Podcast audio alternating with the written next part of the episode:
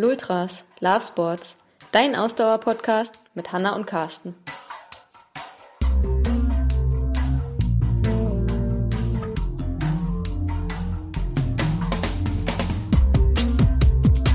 Ich kann Schlittschuh laufen. Ich war immer der Meister der Trostrunden. Nach der ersten Mitteldistanz und auch nach dem ersten Marathon war mir klar, okay, ähm, der Weg geht irgendwann zur Langdistanz und du musst es wenigstens einmal im Leben gemacht haben.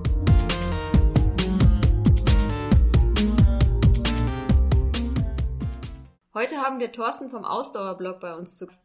Mit Thorsten haben wir nicht nur die Hälfte unseres Blognamens, also Ausdauer, gemeinsam, sondern wir teilen auch mit ihm unsere Liebe zum Laufen und zum Triathlon. Thorstens Sportleidenschaft geht natürlich weit über den Ausdauersport hinaus. Darum reden wir mit Thorsten auch über Eishockey und Tennis und natürlich übers Laufen und den Triathlon. Thorsten hat sich zum Ziel gesetzt, möglichst viele Menschen zum Laufen zu bringen. Wie er dazu gekommen ist und wie er selbst den Weg von der Couch zurück zum Sport gefunden hat, erzählt Thorsten auf seine sympathische Art bei uns im Podcast. Viel Spaß beim Zuhören. Hallo Thorsten. Ja, hallo ihr beiden. Freut mich, dass ich Hi, dabei sein Thorsten. darf. Hi. Den Anfang macht bei uns ja fast traditionell Hanna mit einer Frage oder einem, einem kleinen Spielchen. Auch das musst du über dich ergehen lassen. Genau, ich fange gleich mal an. Ich habe eine Einstiegsfrage an dich. Und zwar, ähm, wenn wir annehmen, dass wir alle mal wiedergeboren werden, wenn du die Wahl hättest, für welche Sportart hättest du gerne ein besonderes Talent? Eishockey. Das kann ich wie aus der Pistole beschossen. Ja. Okay, erzähl mal warum. Okay, also ich bin ein fanatischer Eishockey-Fan äh, schon seit vielen Jahren und ich finde das einfach die faszinierende Mannschaft, also faszinierendste Mannschaftssportart und ähm, habe leider nie die Gelegenheit gehabt, äh, das mal auszuprobieren. Ähm, als Kind nicht und auch als Jugendlicher nicht. Ähm, ja, und wenn ich dann aber heute so vielen, vielen Spiele zuschaue, die ich so sehe, da kribbelt's dann schon etwas. Okay, ähm, hast du einen, einen Lieblingsverein? Ja, die Eispiraten Grimmitschau, der spielt in der zweiten Liga in Deutschland, werden viele nicht kennen. Oh, ich kenne sie, weil sie ja mit den Eislöwen in Dresden zusammen in einer Liga spielen. Genau, und gestern das Derby gegen Dresden gewonnen haben. Das, das weiß ich nur wieder nicht. das hat der Dresdner verdrängt. genau, und ähm, ähm, also das heißt, du hast nie selber Eishockey gespielt, aber äh, läufst du denn irgendwie Eis oder so oder das auch gar nicht? Ja, also ich kann Schlittschuh laufen, das habe ich mir irgendwann Ja. äh, mühevoll beigebracht, aber halt auf, ne, hm, ich kann jetzt bei einer Eisdisco mitlaufen. ähm, ich kann vielleicht auch ein bisschen rückwärts laufen, aber das, das war's dann auch schon. Also im, richtig mit Schläger und Puck habe ich nie gespielt. Ich habe mal mit Inline-Hockey versucht. Ähm, da war ich dann aber auch schon über 30 und ja, habe dann eher der Gesundheit zuliebe es gelassen und mich dann dem. Ausdauersport gewidmet. Aber ähm, deine erste, also man kennt dich ja vom, vom Ausdauerblog, wo du ja übers, äh, viel übers Laufen und generell über den Ausdauersport berichtest. Aber deine ursprünglich, dein ursprünglich erster Sportblog war ja auch äh, ein Eishockeyblog, ne? Ja, also mein, äh, mein erster Blog oder mein erster, meine erste Webseite, weil damals gab es noch keine Blogs in den 90ern. Äh, meine erste Webseite war tatsächlich von meinem Tennisverein damals. Ähm, ich habe quasi den ersten, es war der erste sächsische Tennisverein äh, im Internet in meiner Heimat. Und äh, ja, das war irgendwann 1998. Das war eigentlich die erste Webseite, die ich online gebracht habe. Und kurz später ähm, für die Eishockey, der, die Eishockey-Seite, für die Eispiraten Grimmitschau oder ETC Grimmitschau, wie sie damals hießen, bin ich mit einem Projekt gestartet mit ein paar Leuten und das mache ich seit, boah, das Projekt gibt es mittlerweile schon 25 Jahre und ich bin ungefähr 20 Jahre dabei. Also das ist eigentlich so meine erste Affinität zum Internet gewesen. Das ist schon lange, lange, lange Jahre. Allerdings ist das schon lange her. Ja. 25 Jahre. Carsten rechnet gerade zurück, wie lange es das Internet schon gibt. Ja, also das ist, also die, naja, das Internet gibt's irgendwie seit Anfang der 90er und die Eishockey-Seite ist 94, 95 und ich bin 99 zu dem Projekt dazugekommen. Also damals noch mit Modem und allem, was dazugehört, falls sich noch Ich jemand wollte gerade sagen, ihr erinnert. habt noch die, die, die kleinen Bilder äh, lange hochgeladen, oder? Genau, also damals so gut wie keine Bilder. Und das Projekt gibt's heute noch. Der wievielte Relaunch hat die Seite jetzt schon hinter sich? Tatsächlich gibt es das Projekt heute noch. Ähm, es sind gar nicht so viele, vielleicht vier oder fünf und eigentlich eine ziemlich traurige, aber eigentlich heute auch erfreuliche Geschichte. Ähm, der letzte ist genau vier Jahre her, denn ähm, da wurde die Seite gehackt und dann auch äh, alle Backups weg. Also wir hatten Backups, aber die waren seit Monaten korrupt und das haben wir halt äh, nicht mitbekommen. Und oh da war die Seite, also 20 Jahre waren das damals oder 15, 20 Jahre, 15 Jahre ungefähr, das Material alles weg. Und wenn es diesen, diese Situation nicht gegeben hätte, dann hätte es auch nicht den Ausdauerblock gegeben, weil ich, äh, wir standen damals mit unserem Projekt vor dem Ende. Also entweder hören wir auf oder wir versuchen es halt neu. Und ich kannte mich ein bisschen mit WordPress und Co. aus und habe dann ähm, gesagt, nee, also das lasse ich nicht auf mir sitzen. Habe dann über an einem Wochenende eine WordPress-Seite aufgesetzt für die Eishockey-Seite und das hat dann gut funktioniert. Ja, und ähm, als ich das dann für die Eishockey-Seite gemacht habe, dachte ich, na jetzt ist das auch für deinen persönlichen Blog zu machen, den du schon lange, also den ich schon lange, lange geplant hatte, also ein, zwei Jahre hatte ich den schon lange die Idee im Hintergrund. Habe dann ja genau jetzt vor vier Jahren eigentlich gegründet. Also manchmal liegt halt Freud und Leid dicht beieinander. Ne? Also und ja, es war eine glückliche Fügung im Nachhinein. Okay. Ist ja auch äh, sehr witzig, ähm, dass du mhm. dann gesagt hast, okay, jetzt, jetzt äh, setze ich mein eigenes Projekt noch daneben. Ja, ja, also wir sind halt in diesem ähm, Eishockey-Projekt sechs Leute. Insofern ist die Arbeit auf breite Schultern verteilt. Ähm, das ist jetzt nicht so viel Arbeit gewesen. Und ich hatte halt aufgrund meiner sportlichen Geschichte, da kommen wir ja bestimmt nachher noch dazu, ähm, im Hinterkopf schon länger diese Idee, halt äh, einen Blog zu gründen. Und das war halt wie so die Initialzündung die Idee war da, aber der, der Moment der Umsetzung hat ein Stück gedauert und tatsächlich ist der Blog, also der Ausdauerblock, so wie er heute noch ist, also ein paar Grafiken und ein bisschen sind geändert, aber das 7 ist alles gleich geblieben. Ähm, Im Prinzip in maximal einer Woche entstanden. Also nicht die Inhalte, okay. aber das Layout. Wir legen ja auch besonders viel Wert in unserem Podcast darauf, dass wir nicht nur immer auf ähm, die offensichtlichen Sportarten gucken, die wir vielleicht betreiben und äh, bei denen wir eine große Leidenschaft haben, sondern mhm. auch erstmal die nicht so offensichtlichen. Und du hast vorhin was von Tennis erwähnt, das finde ich natürlich besonders genau. spannend, deswegen musst du noch mal ein bisschen erzählen. Also du hast früher auch Tennis gespielt, ja? Genau, also ich habe, also im Prinzip habe ich, ich war als Kind eigentlich immer sportlich, ähm, immer engagiert, habe Fußball gespielt, habe Handball gespielt ähm, und bin dann, ja, kann man sagen, mit dem Boris Becker-Boom und Steffi Graf-Boom ähm, irgendwann auch zum Den Tennis gekommen. Dementsprechend merkt man auch, äh, wie alt ich bin. ähm, und habe dann, ja, 15 Jahre Tennis gespielt. Nicht besonders ambitioniert, nicht besonders gut, ähm, aber mit viel Leidenschaft, wie ich halt das so immer in meinen Sportarten mache. Und ähm, habe eigentlich äh, erst aufgehört damit, als ich dann ähm, beruflich auch nach München gezogen bin, also privat und beruflich und äh, dort dann im Job eingestiegen. Dann ist eigentlich das Tennis immer weiter geworden. Also ich habe mir nie äh, einen Tennisverein gesucht. Der war immer in der Heimat und dann pendelt man halt ab und zu noch zu den Spielen, aber irgendwann wird es immer weniger und ja, dann ist eigentlich irgendwann 2003, 2004 verliert sich dann die Spur.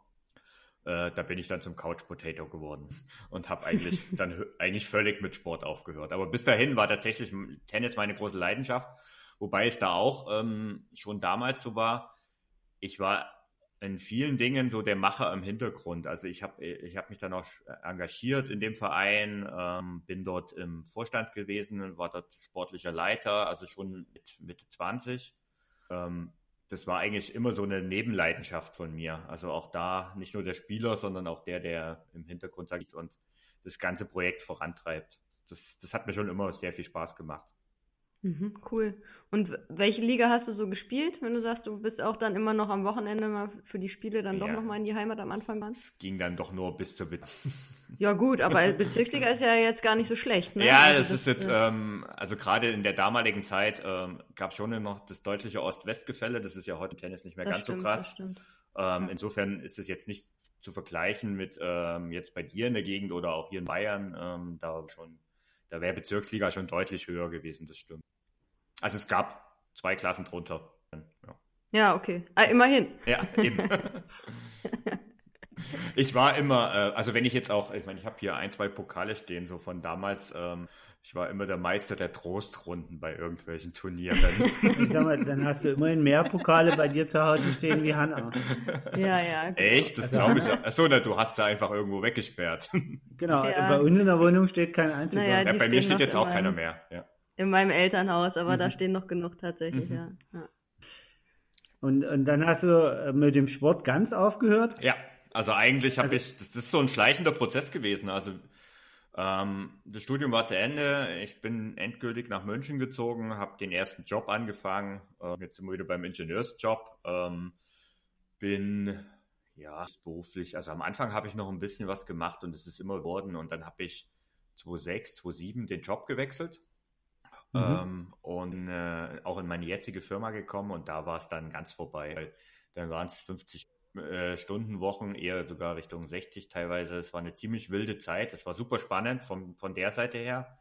Aber ich habe halt einfach das Gefühl gehabt, ich habe keine Zeit zum Sport. Im Nachhinein weiß ich, dass es totaler Quatsch ist, ähm, aus heutiger Sicht, aber das war halt damals einfach so, es war mir nicht mehr wichtig. Ähm, und das ging halt ein paar Jahre und dann hat man sich halt, also ja, dann hat man sich halt mal ein paar, ein, zwei Mal im Jahr zum Radfahren, äh, zum Gard an Gardasee mit Freunden mal ein bisschen was gemacht, aber da habe ich dann gemerkt, wie so Stückchen auch Abbau. Also es wurde jedes Jahr schlimmer. Ähm, da kam ich dann keinen Berg mehr hoch mit dem. Und das war also eigentlich alles, was, was ich damals so an Sport gemacht habe. Okay, ich kann, das, ich kann das, glaube ich, ziemlich gut nachvollziehen, was du gerade beschreibst, weil bei mir war es echt fast ein ganz ähnlicher Wertegang. Mhm. Also als ich damals von, von zu Hause dann endgültig weggegangen bin und nach Stuttgart gezogen bin, äh, war es bei mir ähnlich. Also erstmal so, ja, nur noch so ein bisschen Sport gemacht, um hin und wieder mal laufen und ein bisschen wandern. Und, ja, also man bewegt sich schon irgendwie, aber nicht so richtig. Und genau. äh, plötzlich wiegt man dann auch viel mehr. Und ja. das, das Problem war so ein bisschen, dass ich ganz lange gebraucht habe, um zu verstehen, dass was falsch läuft, weil ich trotzdem, wenn auch nicht mehr so schnell, aber ich konnte trotzdem noch eine Stunde rennen gehen. Also na, also das, da war ich weit von entfernt, muss ich sagen. Also das ist, also ich habe damals auch einen ziemlich ungesunden Lebensstil äh, gepflegt, also ähm, ziemlich stark geraucht auch. Und es war tatsächlich so ein, so ein, so ein schleichender Prozess und ich habe, was ich halt nie gemacht habe, ich habe halt äh, zu dem Zeitpunkt nie irgendwie so oder sowas. Ich habe überhaupt nicht drüber nachgedacht. Also so ähnlich wie du es auch gesagt hast. Ähm, ich habe überhaupt nicht drüber nachgedacht, wie ich da reinrutsche und ähm, immer unsportlicher werde. Am Anfang mag, mögen die Radtouren noch gew möglich gewesen sein und ähm, am Ende in den Biergarten ging sowieso. Aber spätestens dann, ähm, äh, dann im Gardasee den Berg hochging, da war es dann irgendwann vorbei und es gab halt so eine also es gab e-, echt so einen Schlüsselmoment, dass ich mit drei Freunden unterwegs war ähm, auf einer Radtour am Gardasee. Und wir fahren halt den ersten Berg hoch. Und jetzt ist das wirklich kein Megaberg gewesen, aber es war halt ging halt den Berg hoch. Und ich habe halt völlig den Anschluss zu den anderen verloren gehabt. Und ich habe ähm, damals eigentlich ich war immer ungefähr im Durchschnitt, also ich konnte da mithalten und ich bin ein Jahr dann einfach hinten abgehängt worden es gab halt wirklich die Szene, dass ich ähm, völlig frustriert äh, immer wieder aufhören musste und mich da den Berg hochgequält habe und ähm, dann äh, ja oben im wahrsten Sinne des Wortes äh, mich ausgekotzt habe. Und okay. also so richtig, und die Leute, also die, die drei Freunde oder Bekannte, mit denen ich da unterwegs war, ne, drei Kerle, die halt, ne, so ähm, Anfang der 30, ne, alle nicht so wirklich fit, aber auf dem Bike halt mal unterwegs. Da kann ihr ja vorstellen, was da losging. Ähm, mhm. Die Lästereien hielten jahrelang an. Ähm, mittlerweile haben sie längst aufgehört. Aber ähm, ja, das war damals so ein, für mich so ein Schlüsselmoment, wo ich gesagt habe, was aus dir geworden ist. Okay. Und ähm, hast du dann in dem Moment schon gesagt, jetzt muss ich was ja, ändern oder hat da noch mal eine Zeit gebraucht? Es hat noch ein, das hat noch ein Stück gedauert. Also es ist, das war, ich glaube, dann im, im Winter gab es eine zweite so eine Szene, ähm, so eine Geschichte ich hatte einen Arbeitskollegen, äh, mit dem war ich auf einer Inbetriebnahme und der hatte Sicherheit 20, 30 Kilo Übergewicht. Und wir saßen eigentlich jeden Abend äh, beim Griechen bei den leckeren Essen, natürlich auch dem ein oder anderen Bier. Und sind dann halt so ins Reden gekommen und er erzählt mir, dass er in den äh, 90ern ein ziemlich guter Triathlet gewesen ist und dass er auch Langdistanz-Triathlon gemacht hat. Und ich habe den dann so angeschaut und dachte nee, das kann ich nicht glauben. Und dann haben wir halt so ein bisschen erzählt und er hat gesagt, naja, durch, äh, auch durch den Job und ähm, auch Kinder, äh, die er dann hatte, äh, ist es halt weniger geworden und er fängt halt jetzt so langsam wieder an. Und das war für mich dann so der Punkt, also wenn der ähm, jetzt anfängt, laufen zu gehen, also ich hatte jetzt kein wirkliches Über mir noch einigermaßen im Rahmen, ähm, habe ich gedacht, wenn der das kann, dann kann ich das auch. Und dann wir, bin ich halt Laufschuhe an und mal los. Ja, zehn Minuten später war ich wieder zu Hause. Okay. Weil für mehr hat es einfach dann, die Kondition nicht gereicht. Und das war. Und dann aber dabei geblieben. Genau, und das war der Punkt. Also da hatte ich schon, in, da war ich vom Ehrge äh, der Ehrgeiz war geweckt. Und diese Geschichten von Triathlon, also ich war schon immer von dieser, von, der, von dieser Sportart fasziniert, weil das war aber so weit weg. Und das hat mich dann einfach dazu veranlasst, dass ich ziemlich im äh, Volkstriathlon angemeldet habe. Da hatte ich vier Monate Zeit um mich darauf vorzubereiten. Und wie gesagt, ich habe angefangen mit zehn Minuten Laufen, war Hölle bis unmöglich und hatte vier Monate Zeit. Das Radfahren, das, die 20 Kilometer, das war schon irgendwie drin. Schwimmen, ja, Hausfrauenbrust mit Kopf über Wasser, das ging auch irgendwie. Ja, und habe mich dann halt hintrainiert für diesen ersten Volkstriathlon und das war eigentlich so der Startschuss. Okay.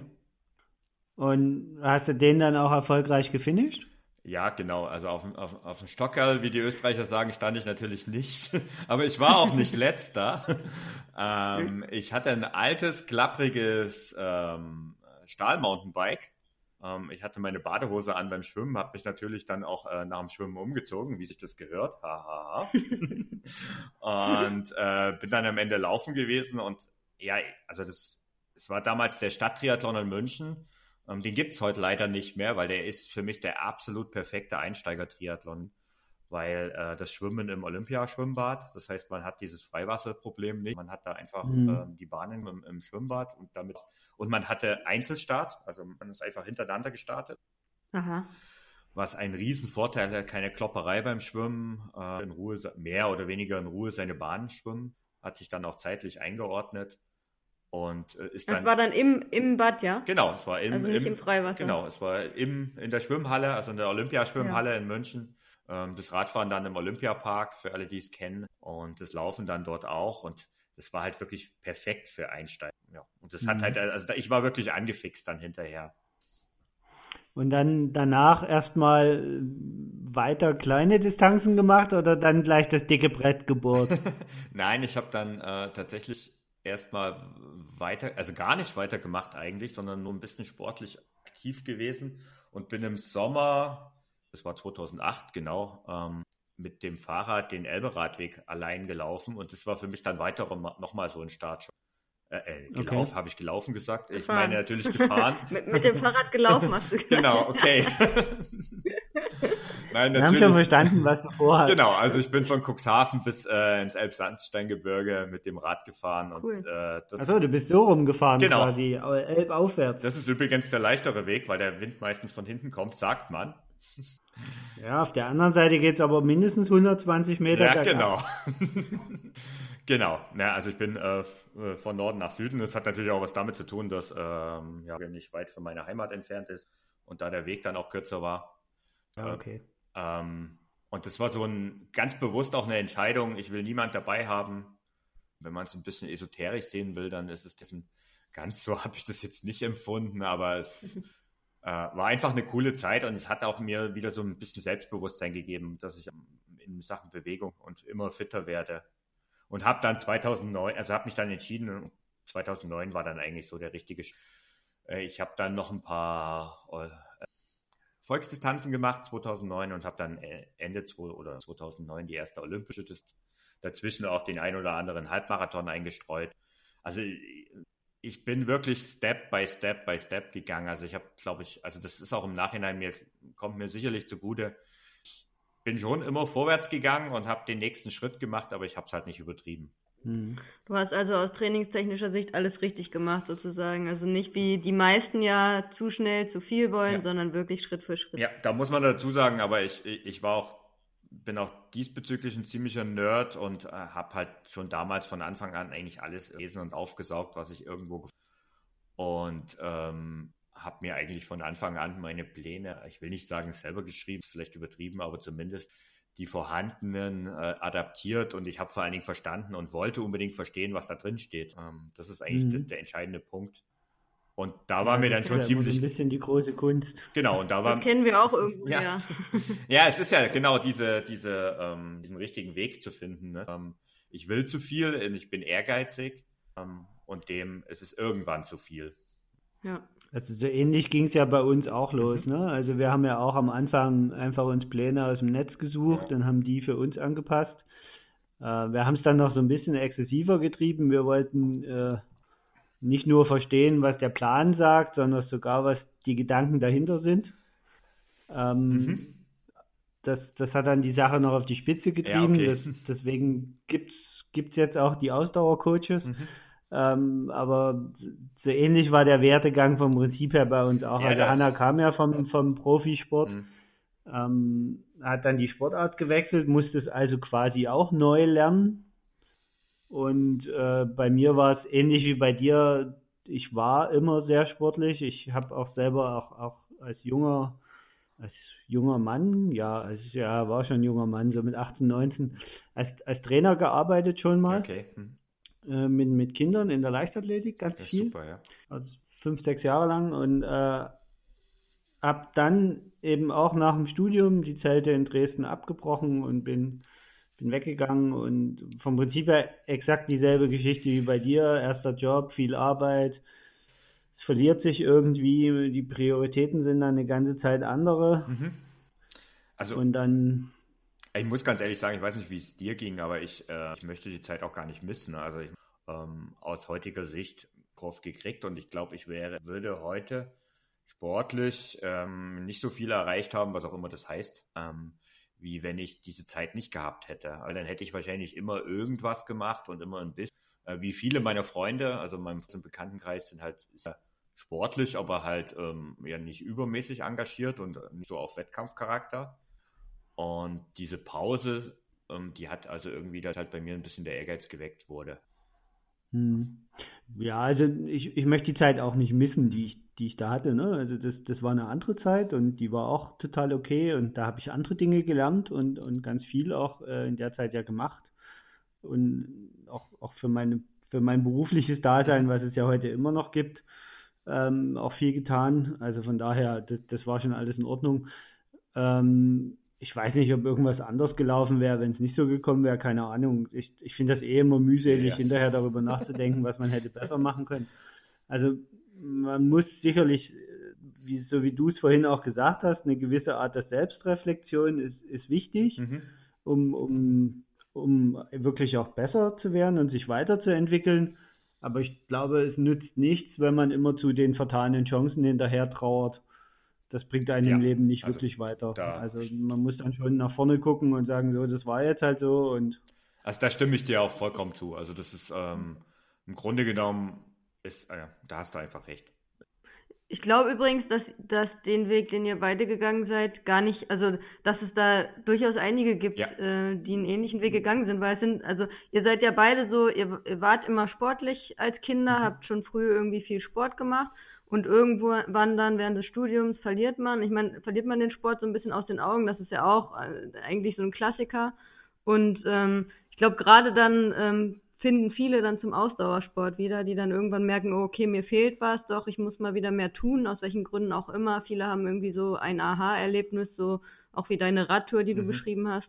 Ähm, die dann zum Ausdauersport kommen, weil natürlich der Ausdauersport auch erstmal die einfachste Sache äh, der Welt ist, sage ich mal. Ne? Man muss einfach rausgehen und läuft los jetzt, wenn es ums Laufen geht.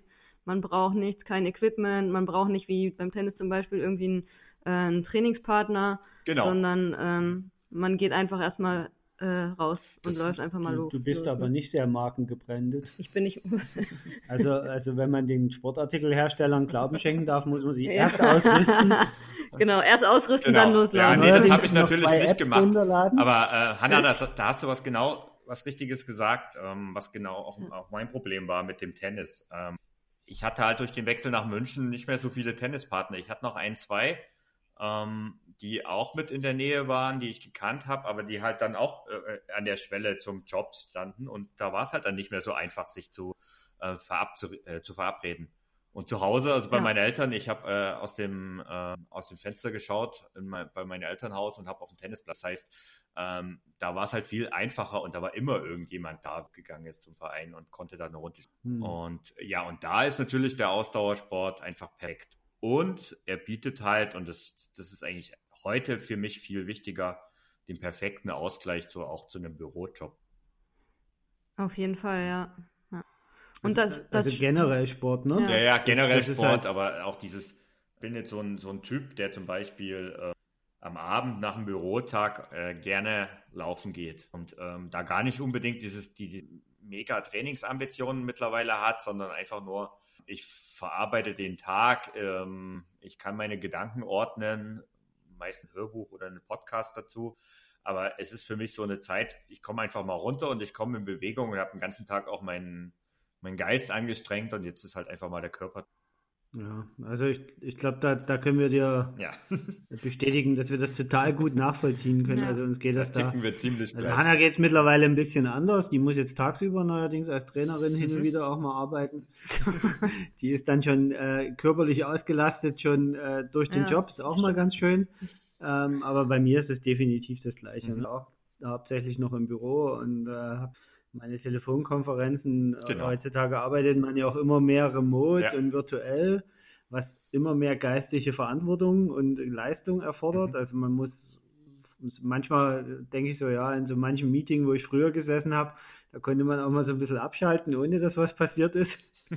das geht halt so bei, bei den Telefonkonferenzen ist das wahnsinnig schwierig, weil A, erwarten alle, dass du nebenbei noch irgendwas tust und äh, B, wenn du dann irgendwas nicht gehört hast, ist es immer sehr peinlich, wenn die Stille in, in Ja, da kann ich auch ein Lied von singen, ja.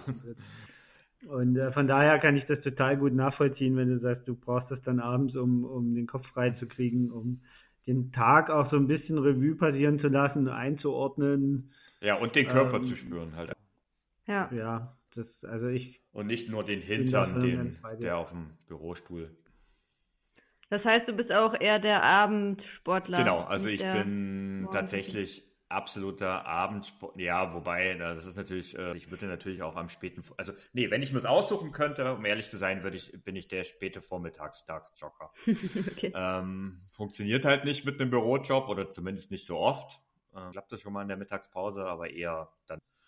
Und wenn ich die Wahl habe zwischen morgens und abends, dann entscheide ich immer mich für abends. Ähm, ich bin morgens extrem geistig fit, also ähm, sehr kreativ. Also alle Artikel im Ausdauerblog entstehen bei mir am Morgen. Also es ist so meine ein, mhm. zwei Stunden Blogging-Zeit, weil da, das geht wiederum nach einem Bürotag auch nicht mehr. Das ist einfach der Kopf zu leer ja. nach zu viel Gesprächen. Und ähm, ja, abends bringt mich halt der Sport dann ein bisschen runter und irgendwie so mein, mein Weg. Muss aber jeder, ist natürlich bei jedem total unterschiedlich. Morgens oder abends, wie sieht es bei euch aus? also tatsächlich äh, muss ich zugeben, wenn ich mich denn frühs mal aus dem Bett gequält habe, also wenn ich dann erstmal aufgestanden bin, dann gerne auch frühs erstmal Sport machen. Also ich, ich brauche tatsächlich frühs so ein bisschen, bis ich geistig in, in Fahrt komme. Also entweder mache ich das mit einem ausgedehnten Frühstück und viel Kaffee oder ich mache es tatsächlich mit, mit Frühsport. Also gerade so Sachen wie Fitnessstudio äh, gehen frühs eigentlich ganz gut. Okay. Ja, also ich glaube, wir sind beide von unserer Natur aus her eher die Abendsportler. Ja. ähm, ich glaube, wir haben das auch mal, als wir noch, als wir auch noch so ambitionierter auf den kürzeren Distanzen unterwegs waren, da war das mal irgendwann so, wurde das schon fast Tradition, dass unsere 10 Kilometer Bestzeit irgendwie immer bei irgendwelchen Abend- und Nachtläufen äh, gelaufen okay, wurde. Ja. Also das, das war, glaube ich, schon ein ganz guter Indikator, ähm, dass wir so eher die Abendsportler sind, aber mir geht's auch so wie Carsten. Also wenn ich morgens Sport mache, egal ob wir irgendwie ins Fitness, also wir gehen regelmäßig ähm, morgens sehr früh ins Fitnessstudio ähm, oder auch mal morgens laufe, ähm, ist das für mich halt unglaublich, ein unglaublicher Start in den Tag. Also ich habe da eine ganz andere geistige Frische, als wenn ich morgens nichts mache. Also das, das, das kann ich unterschreiben. Ähm, es ist ja. halt, es ist halt nicht mein Weg. Ähm, aber das, also wenn ich es dann mal, ist ja jetzt nicht so, also wenn ihr zum Beispiel letztes Jahr im Sommer, ähm, wenn es halt äh, abends 30 Grad hat, dann laufe ich auch lieber am Morgen. Und äh, an so einem sonnigen äh, Morgen, äh, wo dann halt noch ein bisschen angenehme Temperaturen im Sommer herrschen, ist das Laufen einfach traumhaft gut. Ähm, aber jetzt, wenn ich gerade jetzt im Moment rausschaue und denke so, morgens im Dunkeln ähm, in, der, in die Kälte ist halt einfach nicht meins. Ähm, das mache ich dann lieber abends, da ist mir dann egal. Und, und wie gesagt, der Punkt ist eigentlich auch, das, das hat, hängt ein bisschen mit dem Blog zusammen, ähm, dass ich halt einfach die Blogging-Zeit für mich am Morgen definiert habe und das halt gnadenlos äh, einfach die, so ähnlich wie beim Sport. Ja. Ähm, mein, ihr seid die Ausdauer-Coaches, ich bin der Ausdauer-Blog. Ne? Ausdauer steckt bei beiden drin. Das gilt fürs mhm. Bloggen genauso für, wie für den Sport. Das stimmt wohl. Genau, also das ähm, geht jetzt auch gerade, also was du gerade erzählt hast. Ich habe nämlich auch beim bei der Vorbereitung auf unseren Podcast gesehen, dass du da auch mal ein bisschen was drüber geschrieben hast zum Thema ähm, Zeitmanagement ja. und und Selbstoptimierung ähm, ähm, in der mhm. Hinsicht. Ähm, da bist du, glaube ich, auch, also hast du so deinen Weg gefunden, hast einiges ausprobiert und ähm, hast da auch so deine feste Struktur, oder? Ja, also ich bin da, tatsächlich ist das so ein Punkt, ähm, das ist eigentlich auch einer der Gründe gewesen, warum ich den äh, Blog gegründet habe, ähm, weil der mhm. Sport mhm. hat eigentlich mein ganzes Leben auf den Kopf gestellt und nicht nur, weil ich fitter geworden bin, sondern ähm, weil ich mich auch plötzlich mit Dingen beschäftigt habe, mit denen habe ich mich vorher nicht beschäftigt. Also ich erinnere mich auch wieder eine Geschichte, dass mein, mein damaliger Chef 2008, 2007, 2008 gesagt hat, also ich, ich werde nie in meinem Leben eine Führungskraft, weil ich einfach zu wenig Struktur in meiner Arbeit habe. Und ich habe das damals gar nicht verstanden, weil das war immer irgendwo mein Ziel. Ähm, heute weiß ich, was er gemeint hat und das lag einfach daran, dass ich mich mit solchen Dingen ja, ich sag mal, Selbstmanagement. Es geht gar nicht um die Optimierungswahn, sondern es geht darum, äh, ja, Aufgabenlisten führen und solche Dinge, also ein bisschen Struktur ins Leben zu bringen. Ähm, das habe ich eigentlich gelernt durch den Sport, einfach weil Triathlon ja so ein immens zeitaufwendiger Sport ist.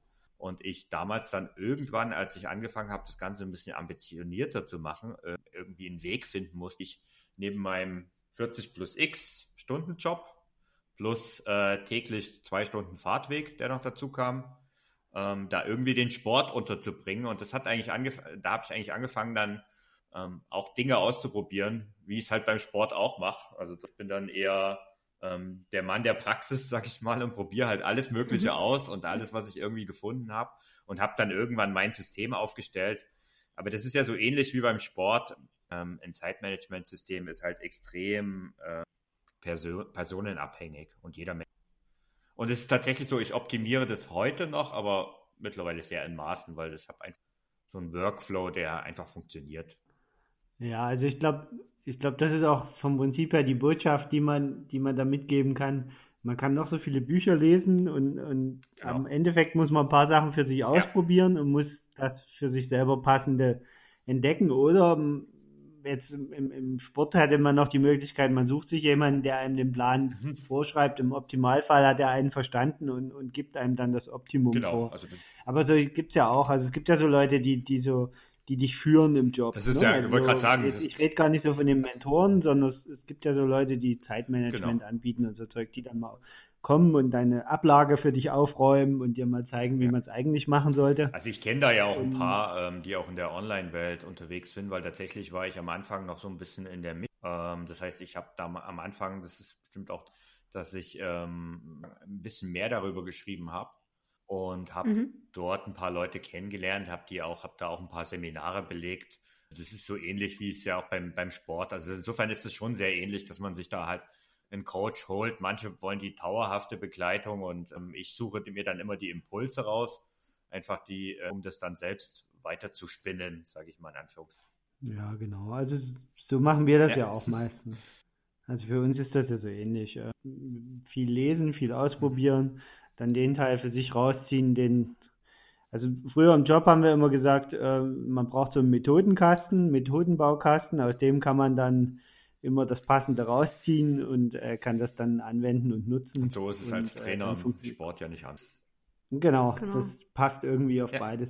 Man muss halt verstehen, wie so ein Baukasten funktioniert. Mhm. Das ist, glaube ich, die große Kunst. Und ich glaube daran, also jetzt aus meinem beruflichen Umfeld und auch aus unserem, unserem Coaching-Umfeld, kann ich sagen, daran scheitern halt mhm. viele, weil es heute, glaube ich, auch häufig nicht mehr gelehrt wird ich finde, wir haben noch ein bisschen andere Inhalte an der Uni gelehrt bekommen. Ja, gut, das, äh, da wage ich gar, gar nicht so das Urteil, aber was, was, was mir halt oft auffällt, wenn halt, also es gibt viele, viele, viele Trainer, die haben mit Sicherheit deutlich mehr Fachwissen als ich. Aber es gibt wenige, die halt dann ähm, das, was ihr halt auch so macht, auf die, auf die Leute eingehen und halt verstehen eigentlich die Belange der ja. Leute. Weil das ist eigentlich das, auf was es ankommt. Es ist, es reicht überhaupt genau. nicht, einen riesen Methodenkoffer zu haben, man muss es halt anwenden, so wie Carsten. Ne? Ganz ja. genau. Also du kannst das größte theoretische ja. Wissen haben, das bringt dir alles nichts, wenn du das nicht individuell äh, mhm. anwenden kannst. Und jedes Mal wieder neu, wenn wir jetzt vom, vom Coaching oder Trainer äh, sein sprechen, ähm, immer wieder zu schauen, okay, mhm. wer ist das, den ich da betreue? Mhm. Was ist wichtig in dessen Leben? Was ist für den wichtig? Wie tickt der? Ähm, und da ist es jedes Mal wieder ähm, vielleicht ein ganz anderes Werkzeug, was man aus dem Methodenkasten ja. rausholt. Ähm, was einfach, weil es einfach super individuell halt ist. Und das ist ja genau dasselbe, was, was ihr auch ähm, gerade vorher beschrieben habt, wenn man jetzt das auf sich selber wieder ähm, anwendet, weil auch wir eben alle individuell sind und was für dich gut ist, ist vielleicht für mich nicht genau. gut. So muss jeder seinen Weg so ein bisschen finden. Ganz ne? korrekt. Gut, jetzt haben wir ja schon ähm, so ein bisschen ähm, angerissen deinen Weg. Also du bist dann zum Triathlon mhm. gekommen ähm, und hast das Ganze dann ja auch, ich glaube 2014 auf die, Spritz, äh, auf die Spitze getrieben beim ja, Triathlon. Ja, was man dann ne? als äh, auf Spitze treiben äh, bedeutet. Ja, 2014 bin ich bei der Challenge Rot gestartet, also Langdistanz-Triathlon.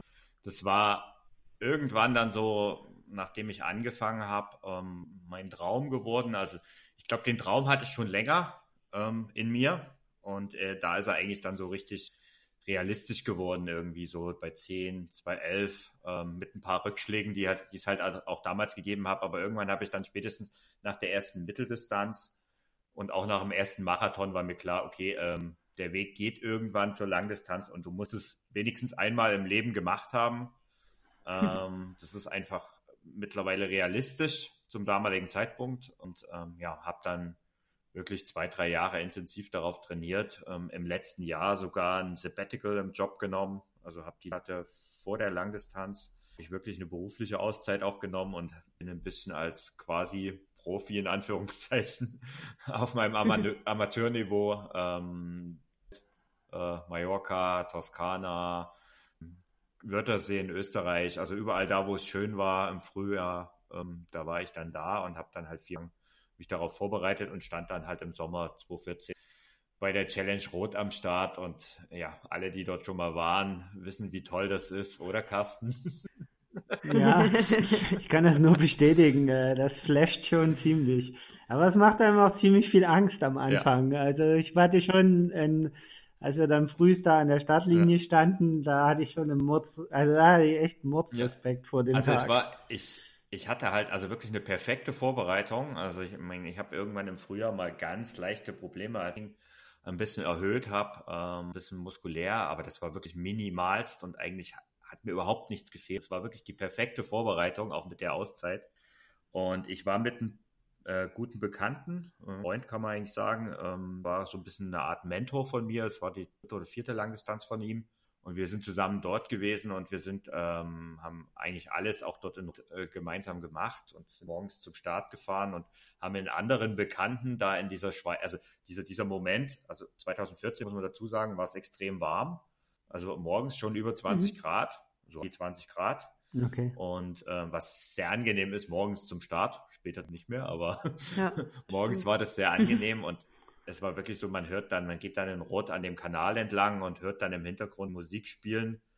Ähm, es ist, ist, der Tag geht so langsam auf oder ne, geht so, so langsam, also so, so die ersten Helligkeiten kommen. Haben dann einen Bekannten getroffen in dieser schweigenden Masse und der hat dann was gesagt, also das ist, das hat sich so in mein Gedächtnis gebrannt mit nüchtern, also wenn man das jetzt so nüchtern im Podcast erzählt, eigentlich völliger Quatsch ist, aber äh, das hat einfach in, des, in dem Moment gepasst. Der hat halt gemeint, ähm, so müssen sich wohl Soldaten gefühlt haben, äh, als sie in Krieg. Das ist natürlich, wie gesagt, das, das ist halt aus heutiger Sicht und mit, mit nüchterner Betrachtung absoluter Quatsch. Aber das hat in diesem, in diesem Moment hat das einfach gepasst.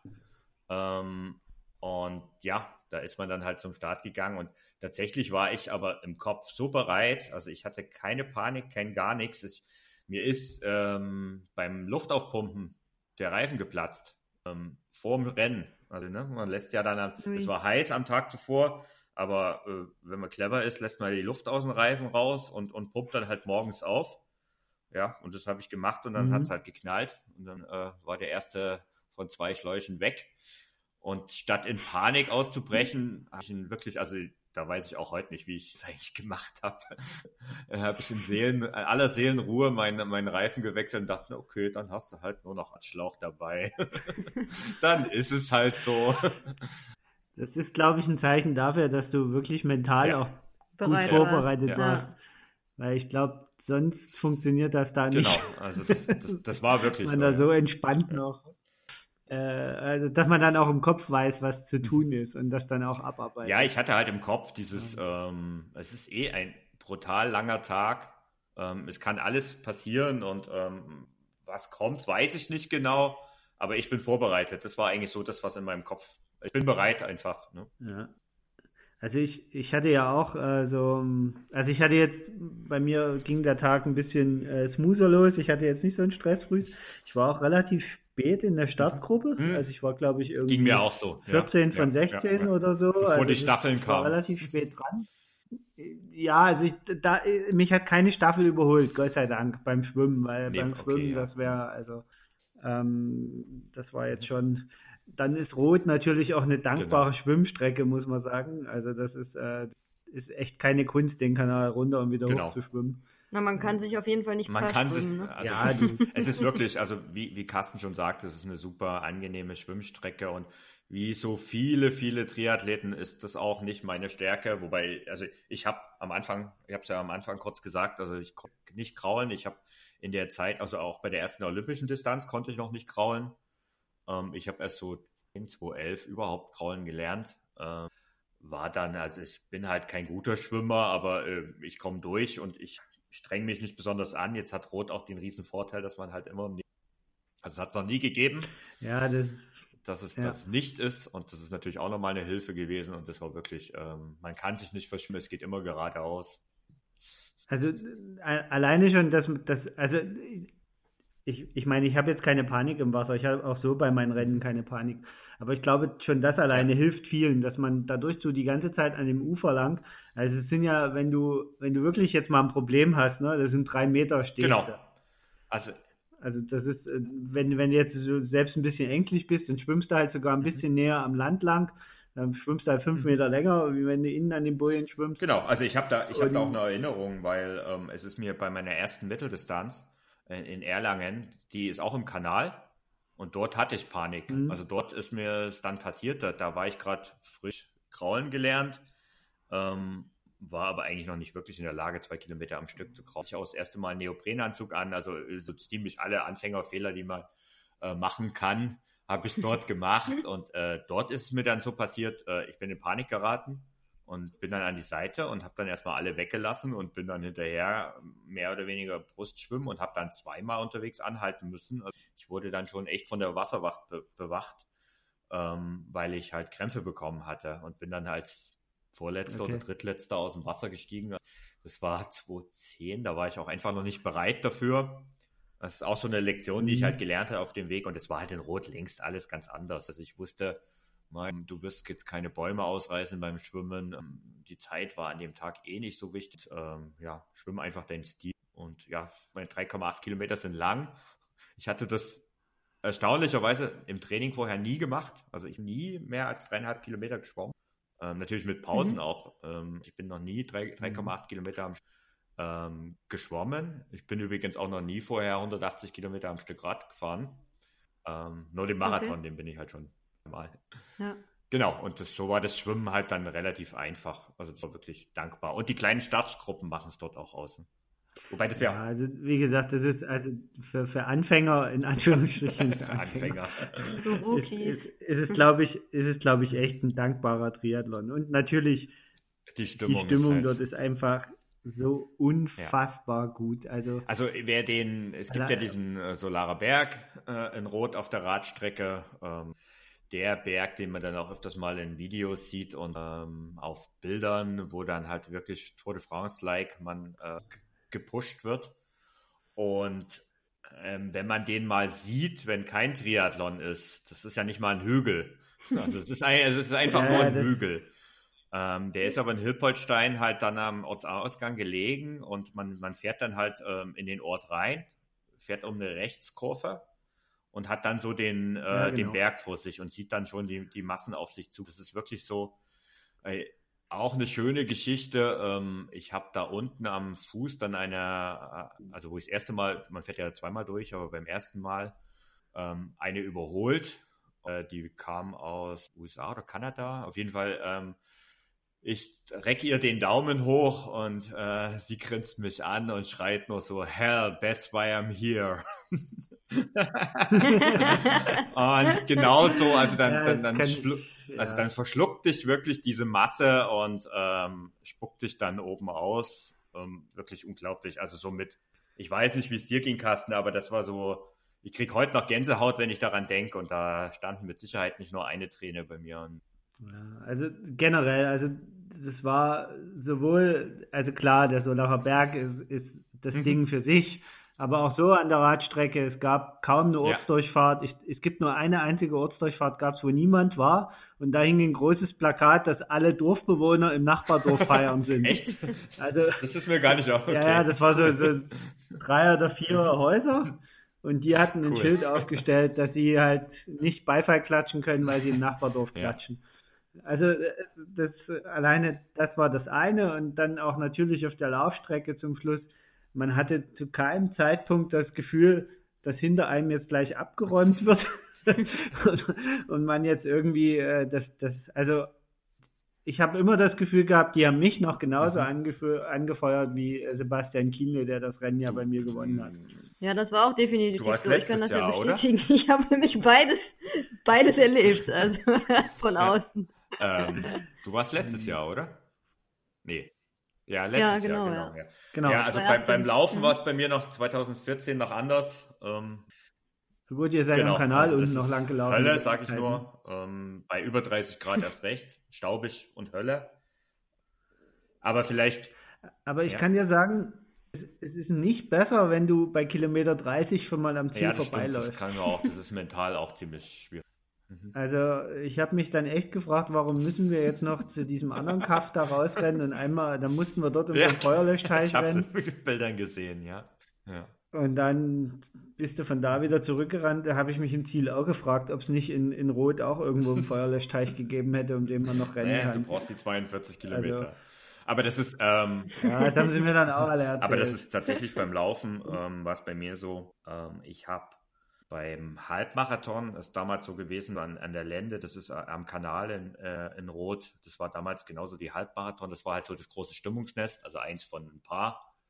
Und mhm. ähm, dort stand äh, meine ganze Familie und Freunde und das, ich den ersten Halbmarathon darauf gefreut. Also ich habe sie nach dem Rad, also nach dem Wechsel vom Rad zum Laufen das erste Mal meine Eltern, äh, hab da, die normalerweise nie bei solchen Events dabei sind, aber ähm, ja, das wollten sie sich dann auch nicht entgehen lassen. Ähm, habe dann wirklich, mich wirklich drauf gefreut, äh, die Leute dann am Kanal wiederzusehen.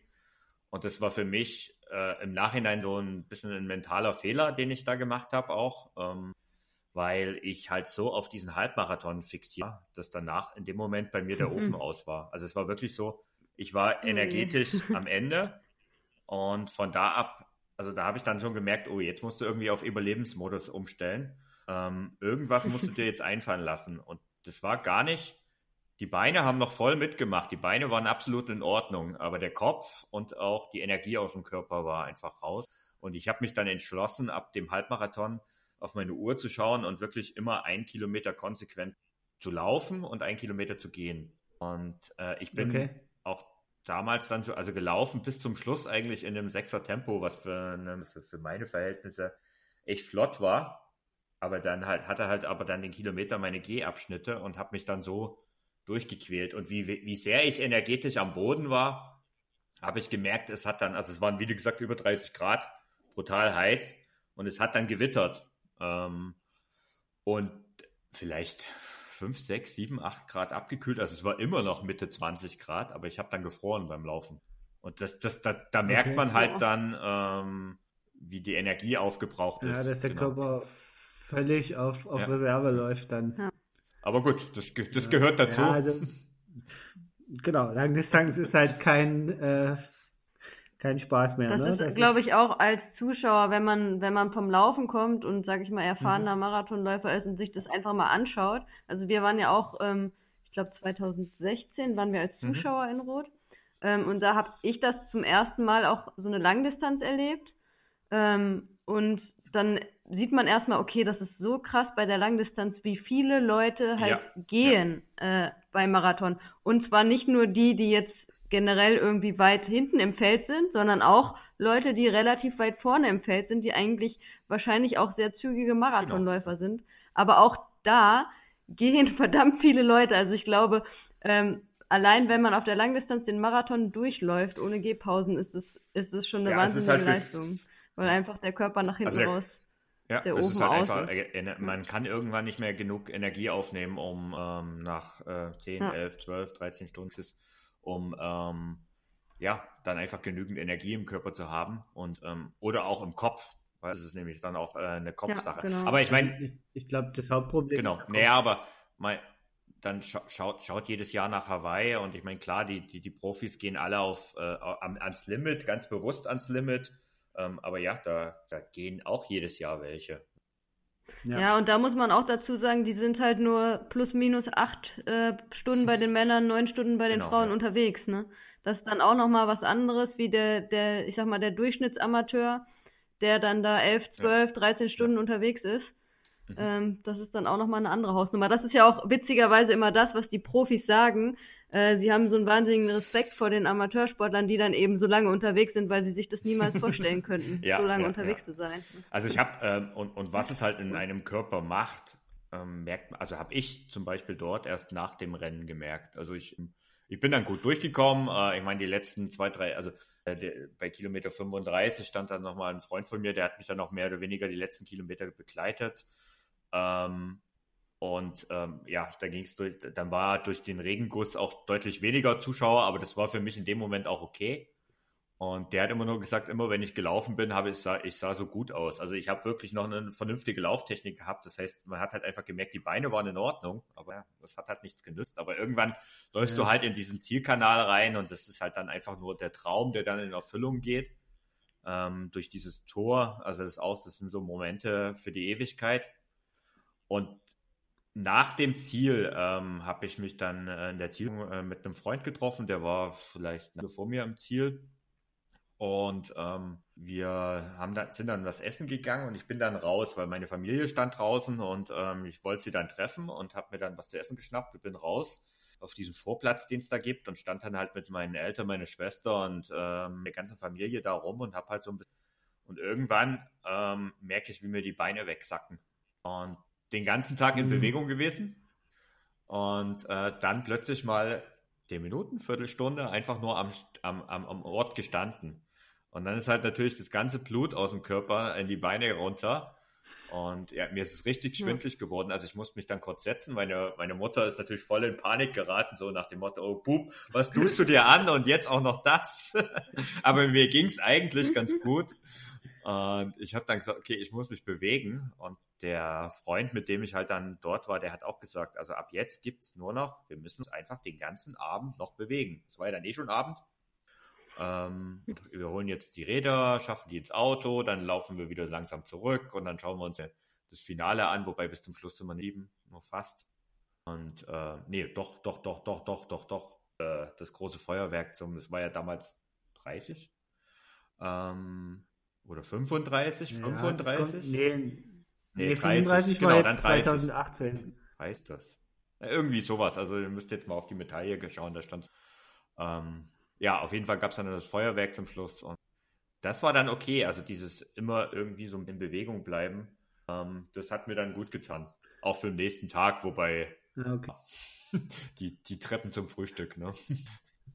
Also bei mir, bei mir ging es tatsächlich am nächsten Tag. Also ich war, äh, ich war zwar, also bei mir war es auch, ähm, wir waren, sind auch bis zum Schluss geblieben, haben uns dann dort noch so ein bisschen aufgehalten erst. Dann, Das dann war auch gut Feuerwerk so. Also geguckt. kann ich Ja, nur jedem raten, wenn ich nochmal ja. dich kurz unterbreche. Also das muss man ein, Ja. eigentlich mitnehmen. Wenn man irgendwie körperlich in der Lage dazu ist, sollte dann- man bis zum bitteren Ende bleiben. Und dann mussten wir ja noch bis ins Hotel wieder fahren. Das war noch so ein Ja, war bei uns auch so, ja. Und dann auch da noch Rad abgebaut und mit ins Hotelzimmer genommen.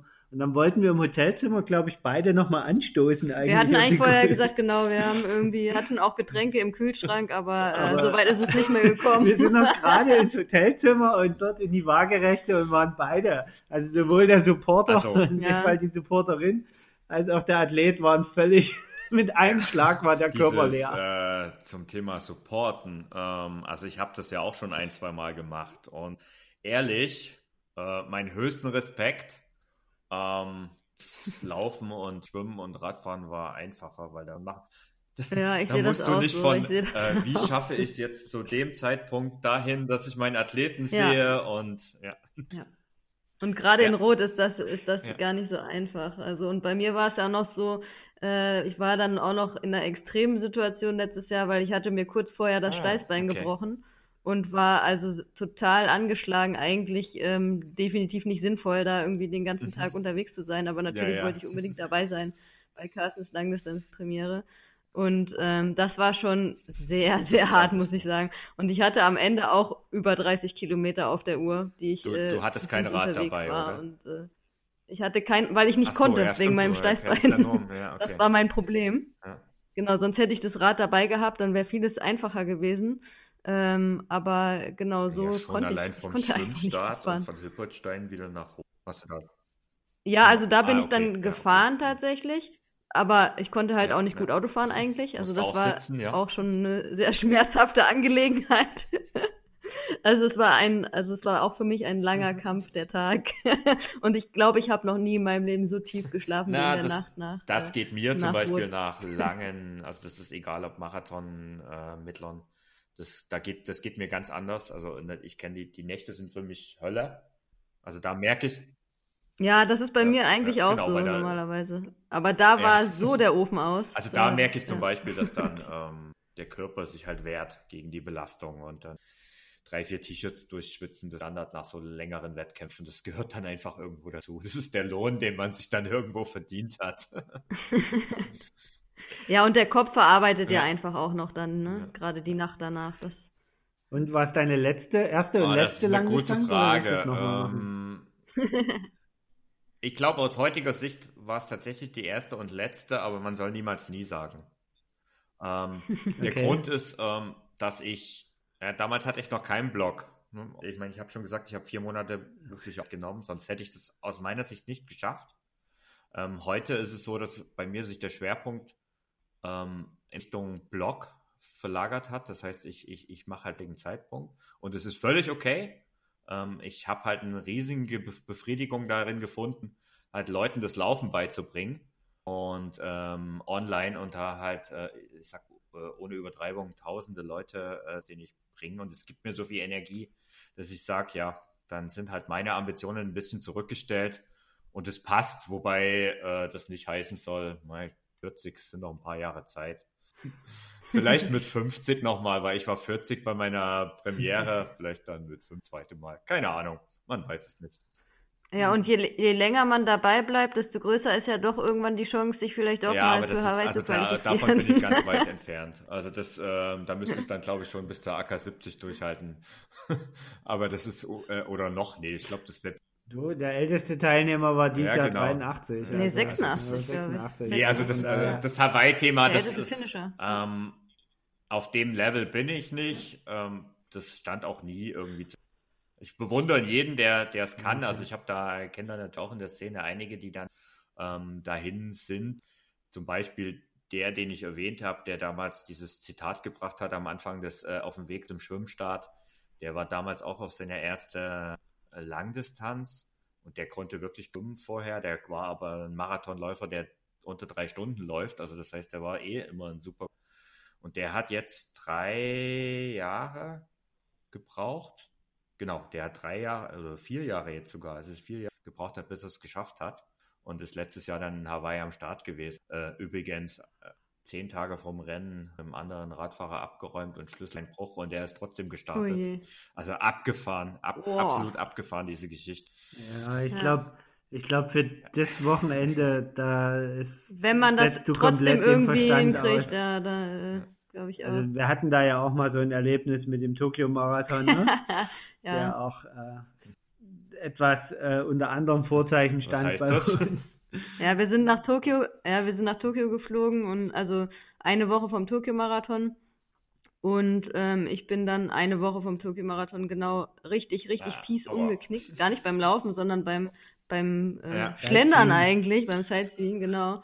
Aber richtig, richtig übel, sodass ich wirklich nicht mehr auftreten konnte und richtig Schmerzen hatte. Und ähm, das war dann auch so, oh mein Gott, äh, äh, ich muss den Marathon nächste Woche laufen und überhaupt, wir haben jetzt hier irgendwie Hm. zweieinhalb Wochen Urlaub. Ähm, wie soll das gehen, wenn ich hier irgendwie nicht, äh, nicht mobil bin?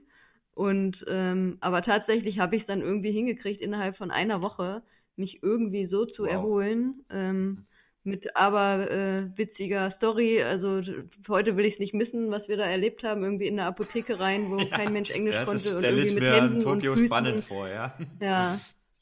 Ja, und dann mit Händen und Füßen erklärt und irgendwann einfach nur noch gesagt Tokio-Marathon und dann der, der Apotheker dann, wow, Tokio-Marathon und dann hat er uns irgendwie erzählt, dass er seit zehn Jahren versucht, einen Startplatz zu kriegen und äh, es noch nie irgendwie äh, hingekriegt hat und dann hat er auf meinen Fuß geguckt und hat gesagt, oh, Tokio-Marathon. und also herrlich, herrlich, aus Mhm. heutiger Sicht wirklich herrlich. Ähm, aber ja, irgendwie haben, haben wir es dann auch. Na, das sind die auch irgendwie Geschichten, die. Dann, ne? ja, Und das ja. ging dann sogar okay. ganz gut. Also, das sind die ja. Geschichten, die in Erinnerung bleiben. Halt, ne? Genau, also Ja. das ist so. Seitdem kann ich mit Kinesiotape äh, Knöchel eintreten. Auf YouTube gelernt. Auf YouTube gelernt und äh, mit viel Rollen Kinesiotape den Fuß so Okay. getaped, dass er hält. Ja. Den ganzen Marathon. Ja. Äh, apropos Marathon. ja, und Tokio-Marathon, wo wir bei den großen Marathons Genau, wo wir schon mal bei den Major-Marathons sind. Wir haben gehört, du hast dieses Jahr auch noch einen Ja, ich habe tatsächlich vor und habe mich für New York angemeldet äh, und werde hoffentlich Anfang November meinen Lebenstraum erfüllen und in New York den Marathon laufen. Ja, Cool. Also wir können dir nur dazu gratulieren zu der Entscheidung, Ja. weil es ist einfach ein ja geiles ich habe, also ich meine, ihr Also- habt es mir ja letztes Jahr schon vorgeschwärmt. Es gab noch ein paar andere, Mhm. ähm, die das erzählt haben und irgendwann habe ich jetzt dann über Weihnachten oder kurz danach gesagt, so jetzt geht's nicht mehr zurück, jetzt buche ich ein. Also man, man muss ja ehrlich gestehen, ne, Rot ist geil und das ist ein super Event, aber was die Amis in New York veranstalten, das ist nochmal, also das setzt, Es ist den halt Ja, schwer gesamten- zu vergleichen, ja, ne? aber, Aber das setzt dem gesamten Ausdauersport-Event so ein bisschen die Krone auf. Okay, Das also da bin ich echt sagen. gespannt. aus, aus unserem Okay. Geschmack her. Also wir sind ja echt auch schon viele Marathons gelaufen, schon viele Marathons in großen Städten. Auch äh, wir machen das ja auch immer gerne, dass wir das so ein bisschen verbinden mit dem Reisen und dann einen Mhm. großen Marathon laufen. Ähm, wie gesagt, sind schon in Tokio gelaufen. Ähm, aber New York war einfach grandios und man muss dazu sagen, also wir waren beide, glaube ich, ähm, definitiv am unfittesten äh, standen wir an der Startlinie von von äh, im, im Vergleich zu allen anderen Marathons, die wir in unserem Okay. Leben gelaufen sind, ähm, weil es einfach Ende der Saison war und wir irgendwie schon so viel vorher gemacht Ja, hatten. okay, das ist die Gefahr, Ähm, ja. Aber äh, Also ich, ich muss sagen, in dem Jahr wollte ich gar nichts machen und bin am Ja, Ende ja, vier Marathons Fast, Ja. Ist ja fast ich. gelungen. Ja, und ich bin irgendwie fünf Ultra, äh, fünf Marathons gelaufen und zwei Ultramarathons in meinem ersten Ultrajahr und also ähm, Ja, ziemlich verrückt alles. verrückt. Ähm, und war dann auch mit Abstand die langsamste Marathonzeit, die wir irgendwie jemals gelaufen sind und hoffentlich auch für lange Zeit jemals laufen werden. Aber das war sowas von egal. Das war sowas von egal, weil dieses Event, ähm, New York Marathon war einfach gigantisch, auch das ganze drumherum. Also allein diese Atmosphäre in der Stadt, man spürt halt den Marathon Okay. schon Tage vorher. Du machst irgendwie den Fernseher an und da läuft dann irgendwie das Marathonwetter Tage vorher. Und äh, das ist halt so, also und wir haben ja immer den guten Vergleich Ja, als genau, Berliner, ja. ne? Wir sind ja auch schon jetzt viermal den Berlin-Marathon gelaufen. Und den fand Und ich schon, ja, ist genau. auch ein toller schon Marathon. Ja, aber in Berlin spürst du halt nichts von dem Marathon, ja, außer du gehst, wenn du halt vorher auf die Messe gehst, okay, und du siehst ein paar Leuten irgendwie mit den Bändchen vorher, aber ansonsten ist da keine Atmosphäre Okay. in der Stadt selber. Und in New York ähm, ist das halt, also das ist halt eine ganz besondere Atmosphäre. Und wir haben das auch schon schon öfter auch im Podcast schon erwähnt, also für uns sind halt die Amerikaner, wie die mit dem Sport umgehen, was die für eine Einstellung zum Sport haben, ähm, sind halt da absolute Vorbilder. Und es ist halt für uns als Sportler viel, viel angenehmer, wenn man das so in den USA erlebt, weil einfach da sportliche Leistung, egal auf welchem Niveau, halt okay. viel, viel mehr wert. Ja, ich bin da echt gespannt, ähm, weil ja. es ist für mich auch das erste Mal außerhalb von Deutschland oder Österreich ähm, ähm, oh, okay. größeren sportliches Event. Sonst war ich eigentlich immer irgendwo lokal unterwegs, also Marathon jetzt ähm, na, halb in Wien, aber da dann eher Halbmarathon. Also ich bin jetzt auch noch nicht so viele Marathon gelaufen. Ja, und das ist halt so ein, äh, auf der Bucketliste des Lebens stand, steht das halt ganz weit oben und das ist, ja. Und das ja. ist auch, also ich habe ich hab halt verstanden, so. dass es ähm, auch in dem Moment auch, ähm, überhaupt nicht auf Leistung angeht, sondern es gibt das Event. Klar will man fit an der äh, Startlinie stehen. Also solltest du auch, weil der ist ja, ja, relativ anspruchsvoll. Ja. Also der ist nicht so. Und die Brücken, die man, äh, die man laufen muss, die sind nicht ohne tatsächlich, ja. Deswegen muss man sowieso schon äh, auch einiges draufrechnen, was man, sage ich mal, jetzt normalerweise einrechnen würde für den Marathon, weil es einfach doch einige ich hab, Höhen sind. Ich habe für mich, ja, ich habe für mich letztes muss. Jahr entschieden, äh, ganzen Zeitjagden sind ein für alle Mal vorbei. Und ich bin halt ja. jetzt nur noch, nur noch der Eventsportler, weil am Ende interessiert sowieso niemand anderem als mich. Ähm, und ja, ich, ich, ich habe richtig gemerkt, wie dann so im Kopf so eine Schranke ähm, gefallen ist. Und ich habe halt meine Marathon-Bestzeit, äh, die eh nicht so beim, halt beim ersten witzigerweise ge gemacht und bin nie wieder seitdem rangekommen. Also mhm. es ist irgendwie komisch, aber es ist halt so. Und ich war halt damals einfach auch fit, viel, habe viel mehr trainiert als heute. Das Event zählt. Also genau, und das äh, wird okay. dort auf jeden Fall. Und das muss man auch auskosten vom ersten bis zum letzten Moment. Okay, du meinst, ich sollte dann. Stimmt. Ja. Äh, von, von der von der Dunkin Donut Mütze und ja.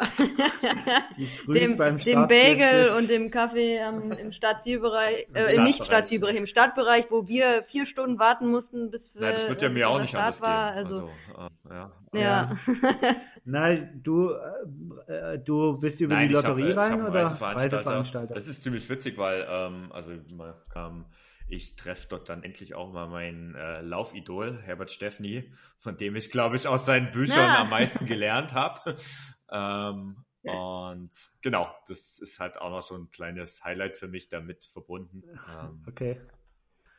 Also du, du gönnst dir genau, sozusagen genau, also richtig das, was im November. Äh, ja, gibt halt Momente im Leben, wo es dann eigentlich. das ist da definitiv der Fall. Also ich meine, so haben wir das auch gesehen. Wenn man da ähm, auf den auf die Kosten guckt und allein auf die Startgeldpreise, dann äh, ja, dann dann kann man das nicht machen, wenn einem genau. das wichtiger ist. Ja, ich meine, es ist ein Luxus, den man sich natürlich leisten muss, das ist schon klar, aber äh, und und leisten können. Genau. Äh, aber ähm, ja, wer mal Triathlon gemacht hat, der Laufen eigentlich der günstigere Sport ist. Wobei New York schon nah dran kommt. ja. ja, das stimmt. ja, wobei Du musst immer dran denken, auf Hawaii kostet Startgeld 1000 Dollar. Ja, das ist, ist das ja, so? also du, du musst, wenn ja. du. Allein das Startgeld und das ja. Ganze drumherum. Also wer die Hawaii-Quali geschafft hat, der muss in dem Moment am nächsten Tag, wenn er sie annimmt, 1000, äh, die Kreditkarte ja, die mit 1000 Dollar hinlegen. Ne? Ja. Also von daher ist New York dann doch gar nicht so teuer gewesen. also es geht immer noch mehr. Okay, also das heißt, dieses Jahr großes Highlight New York. Hast du sonst was? Genau, sonst bis dahin ähm, lass ich etwa, ich habe noch ein, zwei Halbmarathon, auch da eher so im Eventbereich. Also gut, der erste Halbmarathon ist in da geht es aber eher darum, mhm. auch ähm, Schlinge von mir zu begleiten, ähm, beziehungsweise zu supporten und aber noch ein bisschen mit aktiv zu sein. Äh, Marathon dort laufen. Ich laufe einen halben. Und mhm. dann habe ich äh, zum Thema Event mir letztes Jahr von äh, meiner Community Flow ins Ohr setzen lassen, dass äh, Luxemburg ziemlich cool sein soll. Ähm, der ist am Abend, ja, okay, genau, es ist, halt ein Abend- oder ne? Nachtmarathon mhm. und ich laufe dort aber, ich habe lange überlegt, ob ich nicht auch den Marathon laufe. Ähm, jetzt muss ich dazu sagen, ähm, muss ich ein bisschen vorsichtig sein, was äh, Marathon angeht. Also ich kann jetzt nicht deutlich verletzungsanfällig. Hat auch Gründe, können wir vielleicht nochmal kurz mhm. drüber reden. Aber ähm, okay. die, ähm, ich laufe dort den Halbmarathon und es soll halt so eine coole Atmosphäre sein, ist aber auch extrem bergig, also so hügelig. Und, aber es soll eine richtig coole ja. Atmosphäre. Also ich bin noch nie abends sowas gelaufen und es hat sicherlich was. Genau, mhm, aber sonst. Okay. Ja, dann erzähl mal, was ist denn zum Thema Verletzungsanfälligkeit? Naja, ähm, ich bin nicht der fleißigste in Sachen Stabi-Training, um es mal ganz, um mal ganz offen und ehrlich zu sein. Ähm, Da bewundere ich euch ja, mit welcher Konsequenz ihr das macht. Ähm, ich empfehle es natürlich auch jedem, aber ja, wie das halt so ist, manchmal, wie heißt es so schön, der Leuchtturm ist an seinem Fuße dunkel. Ähm, äh, es, ja, der Schuster ja, hat immer genau, die schlechtesten also ist, Leisten, ähm, das ist so. Ganz klar nicht mein, also ich, ich mag es nicht, ganz offen. Ähm, es ist für mich Quälerei und dann fällt es halt gerne mal aus. Ich weiß aber, sobald ich Marathon trainiere, also ich sag mal, bis zu Halbmarathon ist das alles noch äh, mit einmal in der Woche okay. Beim Marathon ist es zu wenig. Mhm. Und wo, wo drückt dann der Schuh, wenn du, ähm, wenn du ja, länger Hüftbereich. Also Hüfte ähm, eigentlich, also der okay. Körpermitte ist eigentlich das Problem. Das ist mhm. diese, ja. ja, genau, Rumpfmuskulatur, die halt, das ist halt, da muss ich auch dazu sagen, ähm, als Triathlet, also als ich noch mehr Triathlon gemacht war das besser, weil einfach durch das Schwimmen ähm, da einfach auch viel mehr in der Richtung mhm. gegangen ist. Ähm, das ist halt jetzt nur Laufen, was ich sowieso nicht mache, also ich fahre eh immer. Ähm, ist es halt dort einfach einseitiger die Belastung und da muss man halt dann. Aber zwischen müssen und tun ist halt nochmal ein Unterschied.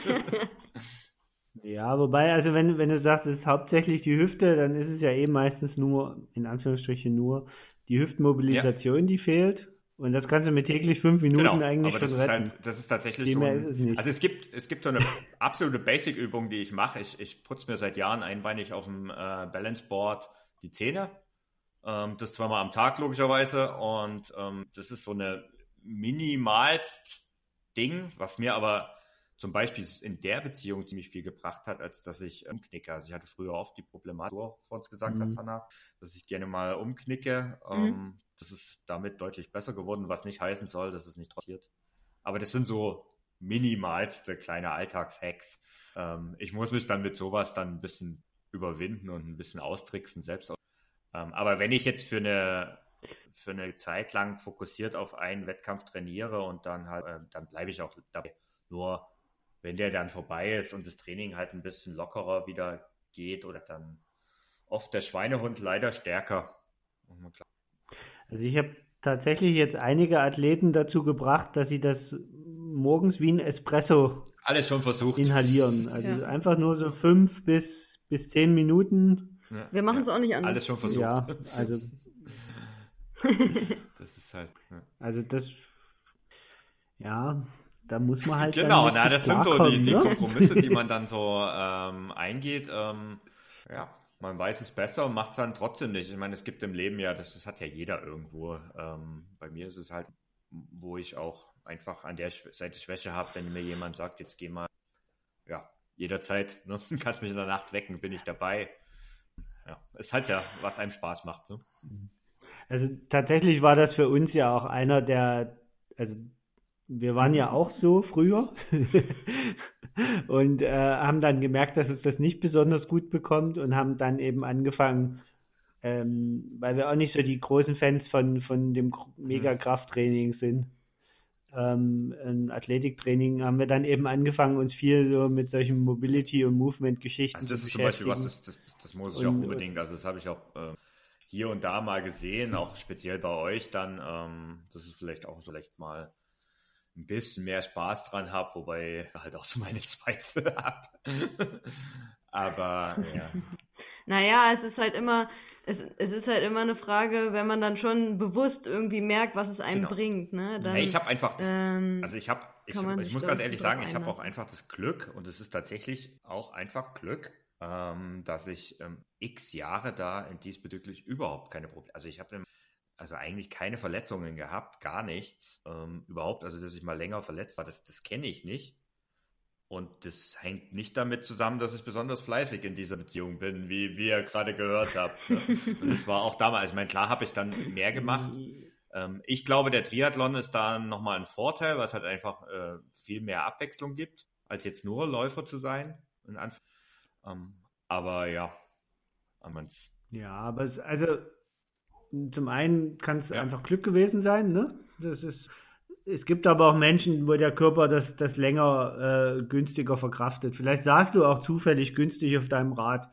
Also das ist halt der, der tatsächlich beim Triathlon so, die Wahrscheinlichkeit, dass es funktioniert, ist etwas höher, wie wenn du nur einseitig ja, ja, läufst. Das, Weil dazu du Mhm. Dazu sei aber auch gesagt, also ein Rad ist gut. Also ich habe mindestens drei, vier, mit denen ich regelmäßig fahre. Ja, und da geht es dann genau. los. Da sitzt du so auf jedem ein bisschen anders und ja, schon genau. ist das dann wieder so okay, ne? Also äh, wenn, wenn jetzt Leute nur den ganzen Winter auf ihrem Triathlonrad auf der Rolle ballern und dann im Frühjahr gleich dann und sich dann wundern, dass sie kaum geradeaus sitzen können. Ja, das ist halt. Genau. Äh, wie hat das Jan Frodeno nochmal so nett gesagt? Er hat gesagt, das erste ist, das Rad so einstellen, dass du optimal ähm, drauf sitzt und der Windschnittigkeit bist. Und danach musst du nur noch lernen, das da so zu fahren. Ähm, dieses Jahr, also letztes Jahr, äh, ich habe dann nach Rot übrigens kein, also ich habe 2010 nochmal einen Triathlon gemacht, bin dann äh, an der Mitteldistanz gescheitert, weil da, da war dann einfach auch der Ofen auf. Ähm, und mhm. bin letztes Jahr dann wieder zum ersten Mal bei einem Triathlon gestartet und habe mir gedacht, okay, ich bin in Rot mit meinem billig Triathlonrad am Start gewesen, weil am Ende kommt es nicht aufs Rad drauf an. Zwar ordentliche Räder, Laufräder, aber das Rad ist Alurahmen und nichts von diesen Hightech-Maschinen, die ähm, und habe mir letztes Jahr dann halt mal ein gutes Zeitfahrrad gegönnt mit einer Sitz, Aero, äh, also Sitz, wie heißt's, Analyse. Mhm. Ähm, ja. Bike-Fitting, genau, so ein klassisches Bike-Fitting und das ist ähm, ein Punkt gewesen, wo ich sage, äh, hat mir jetzt im Nachhinein gar nichts gebracht. Ich sitze auf dem Rad super windschnittig, aber ich kann es treten. Ne? Ja, aber das ist, das ist genau der Punkt. Also das ist äh, äh das Bikefitting setzt dich richtig aufs Rad. Es zeigt, es, dein Körper muss aber danach und noch lernen, das witzigerweise, zu fahren. Und da merkt man dann plötzlich an ganz anderen Dingen. Also weil beim Rad ging, also ich habe zwar gemerkt, also letztes Jahr dann im Herbst, also Anfang September, bin olympische Distanz äh, in Österreich äh, habe ich mitgemacht und auf dem Rad habe ich rein, keinen richtigen Druck bekommen. Es war auch ein scheiß Wetter, es war windig, das ist mhm. eh immer so ein Problem. Und ich habe kein richtiges Druck auf dem Pedal bekommen. Und das ist mir schon das zweite Mal passiert. Im Training hatte ich das Problem nicht. Und ähm, bin dann abgestiegen und bin beim Laufen losgelaufen, also bin zum Laufen und habe plötzlich gemerkt, ich bringe überhaupt keine Leistung. Also ich habe dann ähm, ein Sechser Tempo beim Laufen, was ich jetzt auf dem Zehner jetzt keine große Leistung ist, sondern ich bin einfach, ich konnte nicht schneller und ich habe keine Luft bekommen. Und dann habe ich erstmal gemerkt, dort, das weiß man nämlich schon das zweite Mal passiert, und dort habe ich dann gemerkt, äh, was eigentlich das Problem ist. Und das Problem war an der Stelle, ich war auf meinem Rad so gedrungen gesessen, dass ich die ganze Lunge gestaucht mhm. war. Ich habe mich dann wirklich während des Laufens, bin dann mhm. ein paar Schritte gegangen und habe mich aufgedehnt, so richtig aufgedehnt und plötzlich ging's. Und plötzlich konnte ich auch ein Vierertempo laufen. Ja. Und das ist schon, das ist schon echt verrückt, was der Körper da in dem Moment dann macht. Ne? Genau, ich wollte noch sagen, jetzt, äh, bevor ähm, wir dir nochmal die Gelegenheit natürlich geben, auch ähm, unseren Hörern und Hörerinnen zu sagen, wo man dich überall lesen und erreichen kann, ähm, so als Abschlussmessage vielleicht, Thorsten, an deine Community, ähm, in der du vielleicht auch unser, äh, unseren Podcast mit dir teilst, ähm, trete Thorsten mehr in den Arsch, dass er Stabi-Training und Mobility-Training macht. Anna, das kannst du doch nicht sagen. Aber ähm, macht das, es, ja. Ähm, das, das, Gute ist, ähm, die wissen das. Also äh, ich bin ja diesbezüglich auch sehr transparent. Ähm, tatsächlich habe ich ja eine ziemlich Community, dankenswerterweise um den Ausdauerblock aufgebaut. Oder, na, eigentlich muss ich es äh, mhm. mittlerweile richtiger formulieren. Ähm, der Ausdauerblock ist die Community. Die Facebook-Gruppe Endlich mehr Sport ist so das, das Zentrum eigentlich vom, vom Ausdauerblock geworden. Ähm, das ist auch das, was mich antreibt. Da sind jetzt, ich glaube, mittlerweile. Und das ist halt so das Beste, was mir eigentlich während der Blockerzeit passiert ist. Und ähm, dort ist halt vom ambitionierten Sportler, ähm, ja, vom Am bis zum totalen Anfänger halt alle dabei und alle haben das gleiche Motto und es ist halt für Internet ein oder überhaupt ein extrem wertschätzender Umgang, also was man, was man selten findet, ähm, wird wirklich wunderbar.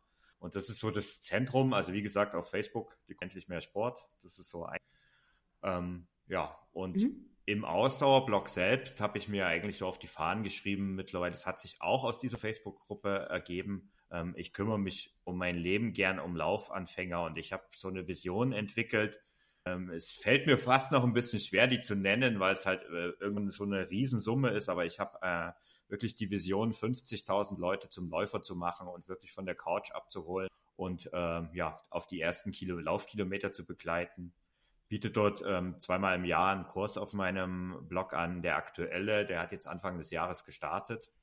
Und da haben sich zweieinhalbtausend Leute angemeldet und und mussten jetzt durften jetzt letzte Woche die erst, das erste Mal 15 Minuten am Stück laufen. Und es ist unglaublich, was man da so an Feedback bekommt, ähm, dass sie am Anfang zwei Minuten laufen, zwei Minuten gehen, äh, unmöglich war. Und die äh, gesagt haben, ja, das schaffe ich nicht, das ist zu viel. Und jede Woche die die Message kommt, ja, das ist doch ganz schön viel und immer so viel Steigerung. Und dann man sieht, wie sie sich Woche für Woche steigern und am Ende die fünf Kilometer stehen das ist halt wirklich eine, eine tolle Sache und das ist so meine Leidenschaft um den Blog geworden. Ja, der Ausdauerblock rundet das Ganze dann ab und den.de. Danke, dass ich dabei sein durfte. Ja. Hat tierisch Spaß gemacht. Oh, Vielen ciao. Dank, Thorsten. Ciao. ciao. Das war die heutige Folge von Lultras Love Sports, der Ausdauer-Podcast mit Hanna und Carsten.